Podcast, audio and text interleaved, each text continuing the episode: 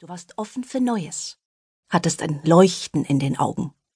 Du warst pure Lebensfreude und hast tief in dir inneren Frieden und Seelenruhe verspürt. Vielleicht konntest du dir einen Teil davon erhalten. Das wäre wundervoll, allerdings auch sehr selten. Die meisten von uns haben diese Qualitäten auf dem Weg ins Erwachsenenleben durch das, was man Erziehung und Realität nennt, verloren. Doch das Leben war nie als Kampf gedacht, eher als spannende Achterbahnfahrt mit Schmetterlingen im Bauch. Das Auf und Ab kannst du nicht verhindern, aber du kannst lernen, den Fahrtwind zu genießen. In diesem Buch findest du 21 Ideen, Inspirationen und Selbstcoaching-Techniken, um deine Lebensfreude und deinen seelenruhigen Kern wiederzufinden. Du lernst, mehr von dem zu tun, was deiner Seele gut tut in herausfordernden Situationen entspannter zu bleiben.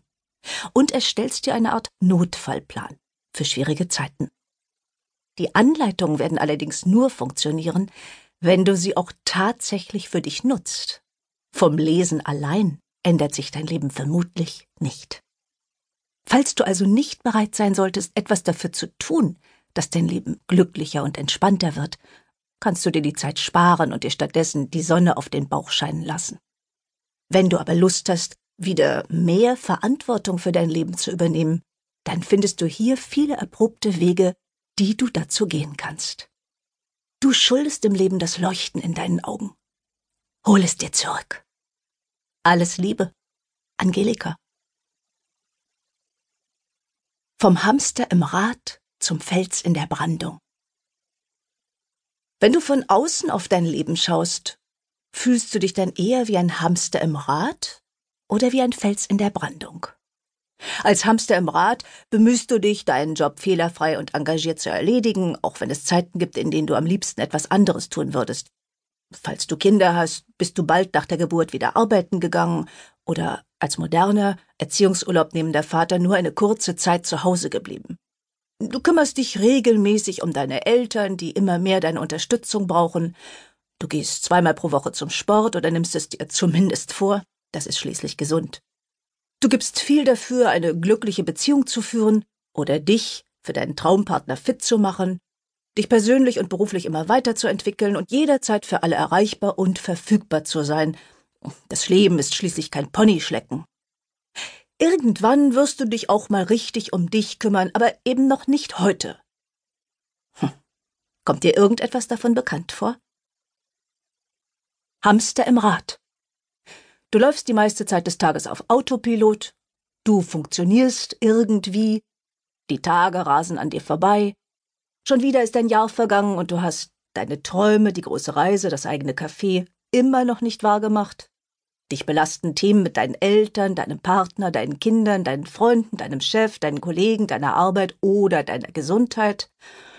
Du hast zu wenig Zeit für dich, Du hast irgendwie den Kontakt zu dir selbst verloren.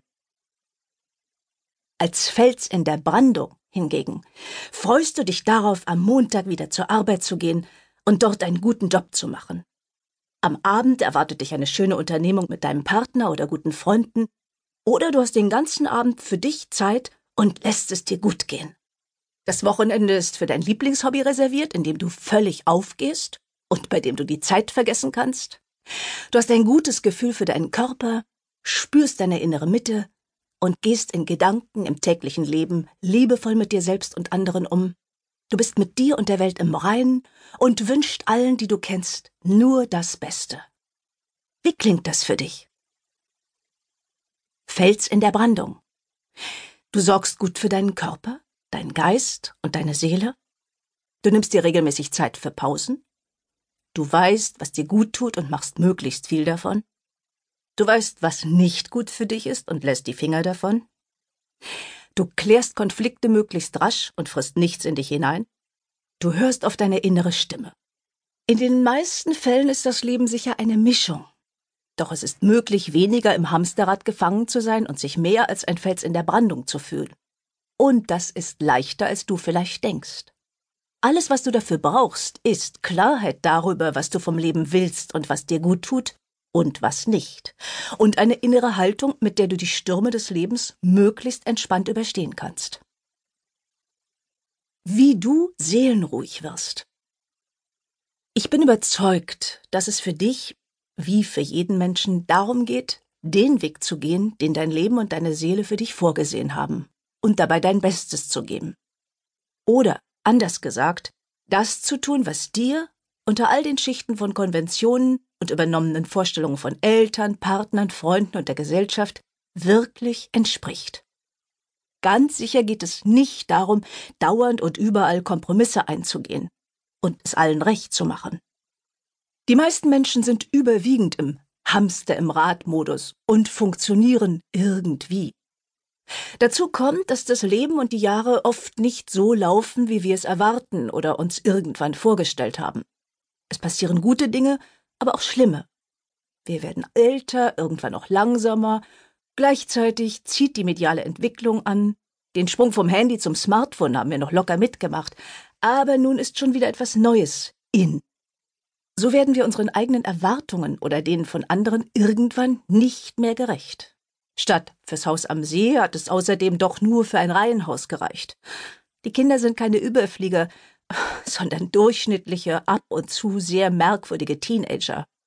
Wir selbst und unsere Partner haben etwas Speck angesetzt. Und die Nachbarin nervt mit ihrem stets perfekten Vorgarten, während das Einzige, was bei uns blüht, das Unkraut ist. So ist es eben, das Leben. Shit happens. Things change. Don't take it personally. Diese Aussage stammt von John Kabat-Zinn, dem Erfinder des Achtsamkeitstrainings. Das ist vermutlich eine gute Idee. Doch wie geht das? Indem wir den Ort in uns wiederfinden, der uns unsere Kraft gibt, unsere Seelenruhe. Seelenruhe. Seelenruhe ist die Fähigkeit, dem Leben grundsätzlich entspannt und offen zu begegnen. Krisenzeiten mit einem Gefühl von innerer Stabilität zu meistern und sich, egal was passiert, immer wieder aufzurappeln. Seelenruhige Menschen wirken wie ein Fels in der Brandung, weil sie kaum oder zumindest nicht für längere Zeit zu erschüttern sind. Sie haben eine positive Lebenseinstellung und den Blick klar nach vorn auf ihre Ziele gerichtet. Sie kennen sich selbst und wissen, was ihnen gut tut und wovon sie besser die Finger lassen. Menschen mit ausgeprägter Seelenruhe sind natürlich auch verwundbar, aber sie sind unbesiegbar. Ein glückliches Leben ist nicht ein Leben frei von Belastungen, Spannungen oder Katastrophen. Ein glückliches Leben beinhaltet Licht und Schatten, Krisen und Wachstum. Es erfordert zu lernen, das Gute im Schlimmen zu sehen und auf das Auf und Ab des Lebens blicken zu können, ohne davon jedes Mal mitgerissen zu werden. Die Fähigkeit, Krisen positiv zu meistern, wird in der Psychologie Resilienz genannt. Das ist der eine Teil der Seelenruhe. Ob man damit ausgestattet ist, hängt zum Teil von den Genen ab. Der übrige Teil entsteht in unseren ersten Lebensjahren und entwickelt sich bis ins Erwachsenenalter. Wem Resilienz nicht in die Wiege gelegt wurde, der kann sie zum Glück aber auch später noch erlernen. Ein weiterer Bestandteil der Seelenruhe ist Gelassenheit, aus der ebenfalls die Fähigkeit zum Umgang mit schwierigen Situationen entsteht. Nicht jeder Mensch allerdings, der Krisen gut meistert, ist in seinem täglichen Leben auch ein Meister der Gelassenheit. Weil resiliente Menschen oft intensiver leben, sind sie häufig sogar besonders angespannt, nervös oder hektisch. Erst wenn Resilienz und Gelassenheit zusammenkommen, kann ein Mensch stabil und dauerhaft in seiner inneren Mitte bleiben und das Leben in seiner ganzen Fülle annehmen. Erst dann kann er auf Dauer wirklich seelenruhig sein.